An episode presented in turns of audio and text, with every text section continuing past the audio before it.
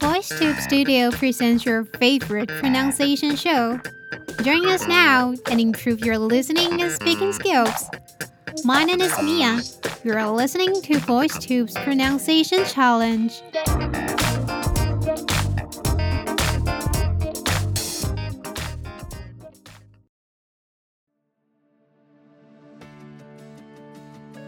Hello, voice VoiceTubers! How are you today? I am Mia. It's common for us to have gatherings, parties, or any kind of activities with other people. And maybe from time to time, your friend might have a crush on somebody and want you to play matchmaker. So, how to help your friend in that scenario is. Let's say a sentence first and talk about it later. He's a jack of all trades. He's into sports, loves watching movies, and can cook up a killer meal.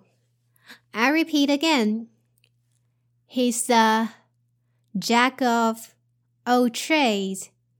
He's into sports, loves watching movies, and can cook up a killer meal. Okay, now let's see the pronunciation tips. The first one is he's a, he's a. So here's linking you have to link his and uh together. So it's his uh his uh and the second one, he's into sports, loves watching movies, and can cook up a killer meal. In English, when you want to give examples one by one, you can raise your intonation slightly higher after a sentence clause or phrase is finished and you want to go on the other. Like the sentence here. He's into sports, loves watching movies, and can cook up a killer meal. So another similar example is she can speak four languages, play three different kinds of instruments, and can even do tap dance and ballet. Also, in this sentence, after pointing out sports and movies, the speaker pauses a little bit after saying and, for he wants to make a highlight of the rest of the part. And after the pause, he revealed what is the main point here by putting more stress on killer meal. So let's listen again. He's into sports, loves watching movies, and can cook up a killer meal. Okay. And now the third pronunciation tip is killer. So the er here is a unstressed vowel. So you don't have to raise your intonation. So it's like, uh, uh, it's not er, is uh, so killer meal.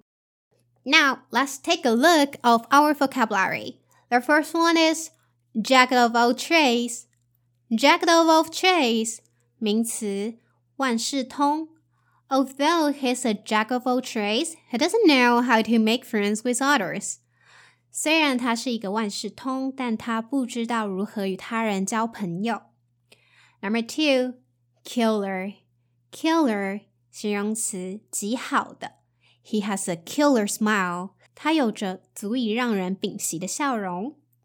Number three, meal, meal 名词，餐点。He prepared a candlelit dinner for his wife to celebrate their anniversary. 他为他的妻子准备了一个烛光晚餐，以庆祝他们的周年纪念。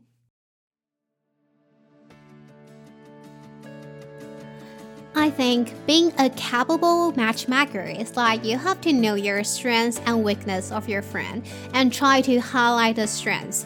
And so that it's important to find connections between your friend and his or her crush during the conversation with that person. But to be honest, I'm a rookie in terms of this, so how about you check out this video to learn more? Learn English while learning how to be a matchmaker. Kill two birds with one stone. This is the end of today's video. I am Mia, and don't forget to share your recording with us.